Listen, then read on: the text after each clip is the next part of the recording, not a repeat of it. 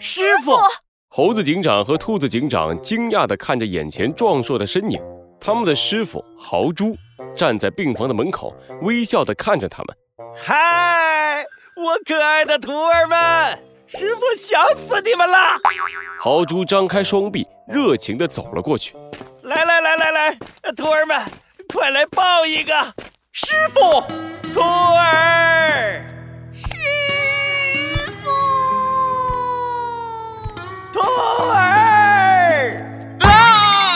梅花鹿一下从病床上蹦了起来。就在豪猪要拥抱猴子警长和兔子警长的时候，他们不约而同地闪到了一边。豪猪的拥抱结结实实地落到了梅花鹿身上。哎呀，疼死我了！师傅，您这见面拥抱的习惯真要改改了。就是，您背上那些刺多扎人呀！看看梅花鹿监狱长都给您扎哭了。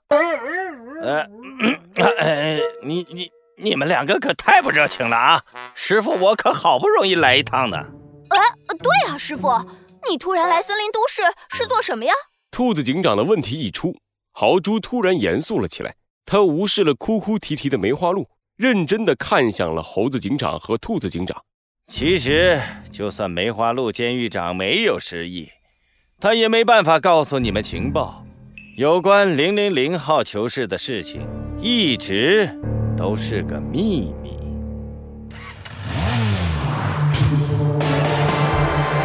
罪恶藏在谜题之下，真相就在推理之后。猴子警长探案记，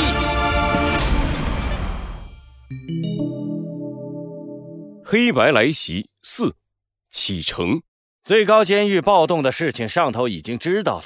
零零零号囚室到底关着什么样的犯人？我想你们一定很好奇吧。猴子警长和兔子警长一起点了点头。豪猪从怀里掏出一份资料，递了过去：“你们自己看吧。”猴子警长和兔子警长一起小心翼翼地打开了资料，居然是他！一只黑白相间的老虎映入了猴子警长的眼帘。猴子警长瞬间想起，在最高监狱时扶着斑马经理走出监狱的那名监狱守卫，以及他深蓝色的双眼。看来，他就是斑马经理所说的王，破坏者联盟的真正首领。猴子警长翻过一页资料，继续仔细的查看。姓名：白虎大帝。罪名：反动物罪。什么？反动物罪？兔子警长一下紧张了起来。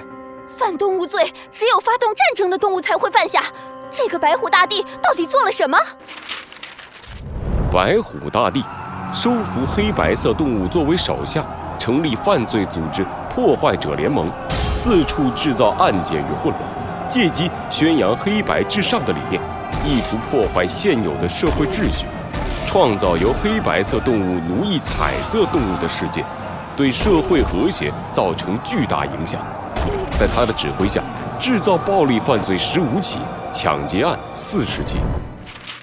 猴子警长快速地翻完了豪猪递来的资料，紧紧地皱着眉头。小猴子，现在你知道这个家伙有多可怕了吧？现在他越狱成功，一定会卷土重来，再一次制造恐怖与动乱。我绝不会让他得逞。猴子警长敲了敲肩膀上的星星徽章，启动了数据模块，把白虎大帝的资料深深地印在了自己的大脑里。我决定了，我要亲自追捕白虎大帝，在他制造混乱之前，把他再次逮捕。说得好，小猴，我也去，不能让这些罪犯这么嚣张。不行，师姐。猴子警长摇了摇头，否定了兔子警长的提议。我们都去的话，森林都市的治安怎么办？呃，对啊。怎么办？怎么办呢？豪猪突然咳嗽了两声，兔子警长看了他一眼，然后继续在原地不停地走来走去。怎么办呢？哎，怎么办呢？嗯嗯，怎么办呢？哎，怎么办呢？喂喂喂喂喂喂喂喂！你们师傅这么大个活人站在这儿。你们就无视你们的师傅吗？你们师傅当年也是警界的骄傲，好吗？快点看过来！啊，师傅！猴子警长和兔子警长一起惊讶地看着豪猪。呃，您之前不是因为上班的时候打瞌睡忘了出警，被调到别的地方了吗？对呀，您之前喝醉酒抱着消防栓，硬说是罪犯，要带回警察局。领导说您把他的脸都丢光了，再也不让您回来呢。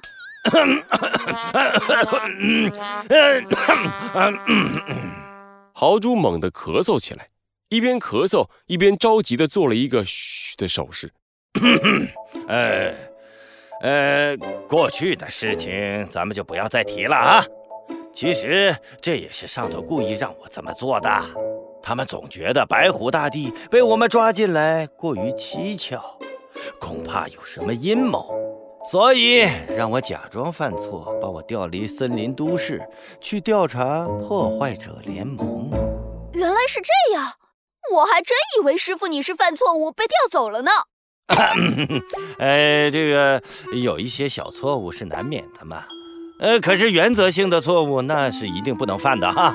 呃，总之这次我回来，我保证，森林都市的治安可以放心的交给我。小猴，你也要和我保证，一定要把这些罪犯全部抓回来。没问题，师傅，交给我吧。猴子警长的眼睛里好像有火焰在燃烧，兔子警长也捏紧了拳头。事不宜迟，我们出发吧！哦，等一等，我有话说。最懂科学的天才，最有品味的坏蛋，我弗兰熊来了。弗兰熊的脸突然出现在猴子警长的手机上，猴子警长皱起了眉头。弗兰熊，你一直在偷听我们说话？呃。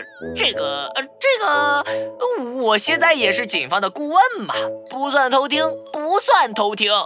不过我要说的事情非常重要，小兔，我建议你不要去。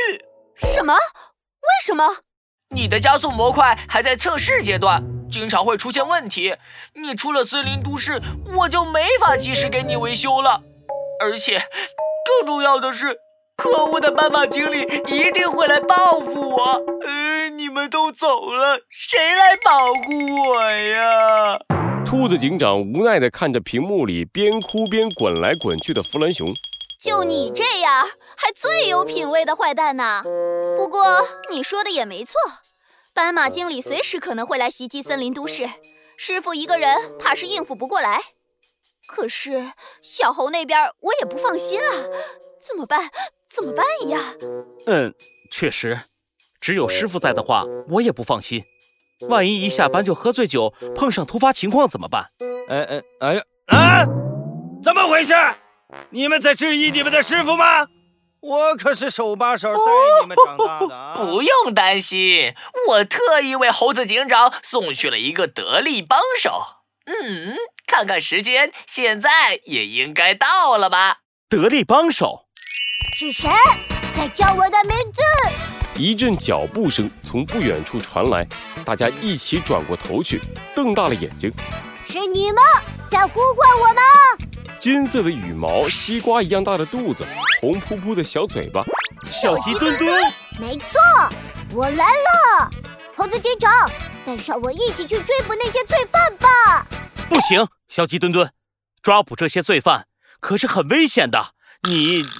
哎，别着急呀，猴子警长。小鸡大大，给猴子警长看看你的新装备。我叫小鸡墩墩。嗯，算了，大家看我的武装模块启动。小鸡墩墩按下了自己红马甲上的一个小按钮，咔哒咔哒，红马甲飞快地动了起来，组合成了一个新的形状。噔噔噔噔，武装模块。毛毯模式可以让我身上的红马甲变成一张厚实的毛毯，即使在寒冷的深夜也能得到一丝温暖。居家旅行必备良品。啊啊啊啊！谁让你变成这个的？你这个笨蛋！我发明的武装模块不是让你拿来做这种事的。快给我变成！可是我觉得毛毯模式最棒啊！睡午觉的时候可好用了，而且雷达模式好丑啊！呃，好了好了好了，我变我变，小鸡墩墩还要说些什么，看到弗兰熊凶恶的眼光，只好不情不愿的再次按下了红马甲上的小按钮。武装模块，雷达模式。小鸡墩墩的红马甲发出了光，一幅地图投影在小鸡墩墩的大肚子上，地图上有几个小点儿不断的闪烁着。那猴子警长，我可不像你们这么没用，居然让斑马经理给跑了。在你们镇压监狱暴动的时候，我改进了我的武装模块，加入了雷达模式。你看，弗兰熊指向了地图上那些发光的小点儿。这幅地图上发光的点，就是破坏者联盟那些混蛋可能出现的地方。在你追捕逃犯的过程中，武装模块也会不断升级。要不了多久，就可以精确地定位这些可恶的家伙所在的地方，把他们通通找到，抓回监狱。原来如此，猴子警长点了点头。这个功能确实非常的有用。所以喽，你还是带上小鸡大大吧，正好他也想帮你，你们就一起上路吧。可是，嗯，猴子警长，你就让我去吧。我一定会帮到你的。小鸡墩墩认真的看着猴子警长，猴子警长叹了一口气，严肃的看向小鸡墩墩。好吧，小鸡墩墩，现在我确实需要你的帮助，但是我们追捕罪犯的过程会遇到非常多的危险，你真的准备好了吗？我准备好了，猴子警长，无论遇到什么样的困难，我都不会退缩的。好，既然这样。猴子警长把头上的警帽往下一压，大步朝门外走去。出发，让我们把这些罪犯全部绳之以法。